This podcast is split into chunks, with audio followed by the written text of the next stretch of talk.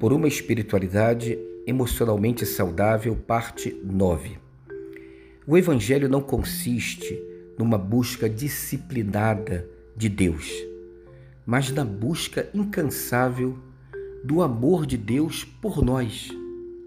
Há muita crença negativa povoando nossa mente. Eu sou um erro e um fardo. Eu sou um estúpido e inútil.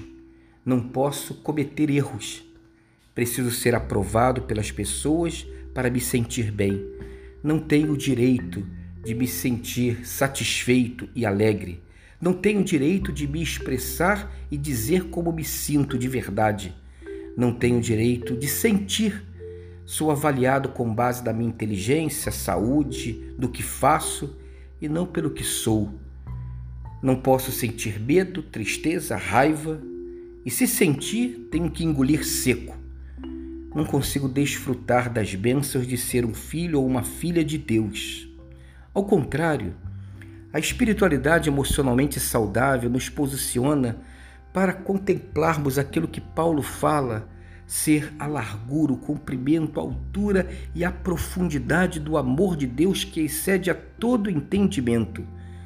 Lá na sua carta aos Efésios, capítulo 3, versículos 18 e 19 tenho a mim mesmo em consideração, apesar das minhas imperfeições e limites.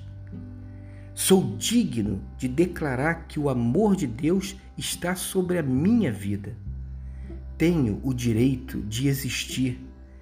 Tenho a minha própria identidade concedida por Deus, que é distinta e única. Mereço ser valorizado e ser amado tenho direito a ser alegre a sentir satisfação. Tenho direito de cometer erros e de não ser perfeito.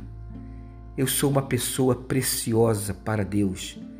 Tenho a liberdade de expressar tanto o que é fraqueza quanto o que é virtude, pois Deus sempre me acolhe, no meu melhor e no meu pior. No amor de Deus, Sou capaz de destruir os muros construídos em mim para me manter afastado das pessoas.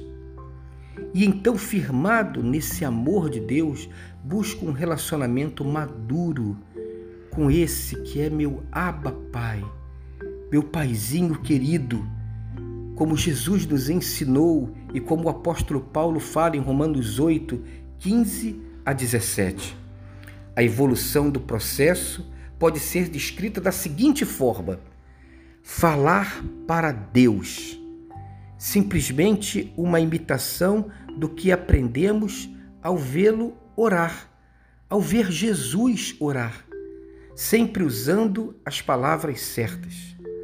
Falar com Deus, ficar mais à vontade encontrando nossas próprias palavras para falar com Deus, ouvir Deus passando a ter um relacionamento de mão dupla com Deus, estar com Deus, quando desfrutamos da Sua presença, desfrutamos do Seu amor.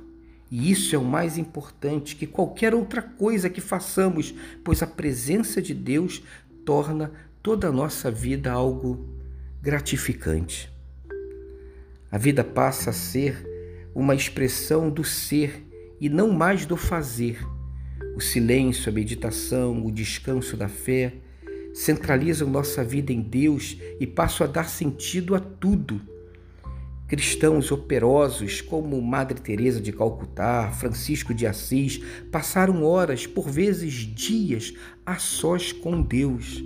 Como consequência disso, a nossa imagem de Deus tende ao que Deus é no seu amor e a colocarmos de lado as falsas imagens de um Deus ora permissivo, ora desatento ora algoz e cruel.